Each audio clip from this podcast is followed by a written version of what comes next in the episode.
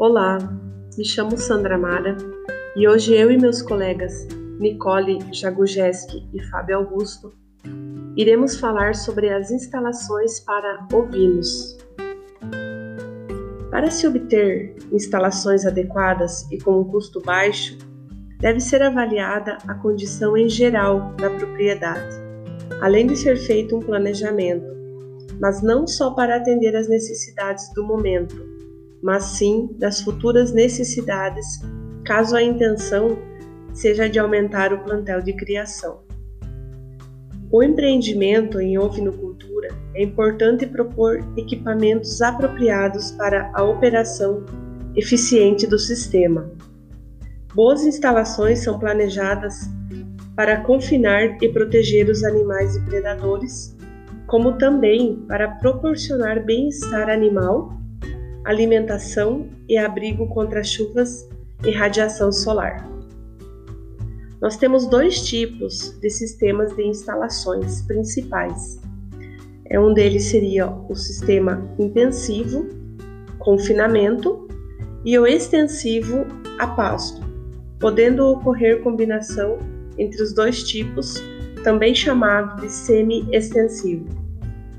Em todos os sistemas, deve ocorrer a separação dos animais de acordo com o nível de produção, sendo o mais importante que o sistema seja funcional e que permita boa relação entre custo e benefício. Quanto às cercas, a de melhor eficiência é a de tela. Mesmo com o custo de implementação alto, a durabilidade é superior aos outros tipos, além de reduzir os danos que as cercas de arame farpado podem por exemplo, proporcionar aos animais em uma eventual tentativa de fuga. Os abrigos são mais utilizados em sistemas extensivos construídos para abrigar e assegurar os animais durante a noite. Devem ser alocados em lugares adequados e adaptados às condições climáticas da região. Deve-se tomar cuidado com a raça dos animais, pois cada um tem suas particularidades e dimensões como os animais lanados, por exemplo, que demandam de um maior espaço. Os apriscos são usados nos sistemas intensivo e semi-extensivos, em que os animais ficam confinados durante todo o tempo, parte do dia ou à noite. É interessante que, para a fase de reprodução, as baias sejam feitas de material que permitam a mobilidade, podendo aumentar ou diminuir as áreas da baia do aprisco conforme o tamanho do lote. A construção deve conter um pé direito entre 2,5 metros a 3 metros, permitindo uma melhor ventilação. O piso deve ser de preferência ripado para não ter o acúmulo de dejetos no lugar e manter sempre seco e limpo.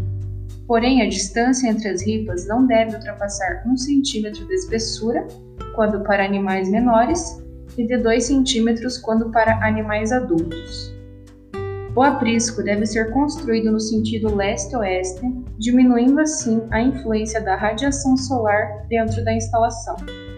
Os bebedouros devem ser presentes em todas as instalações, proporcionar água de qualidade e volume que atenda à demanda.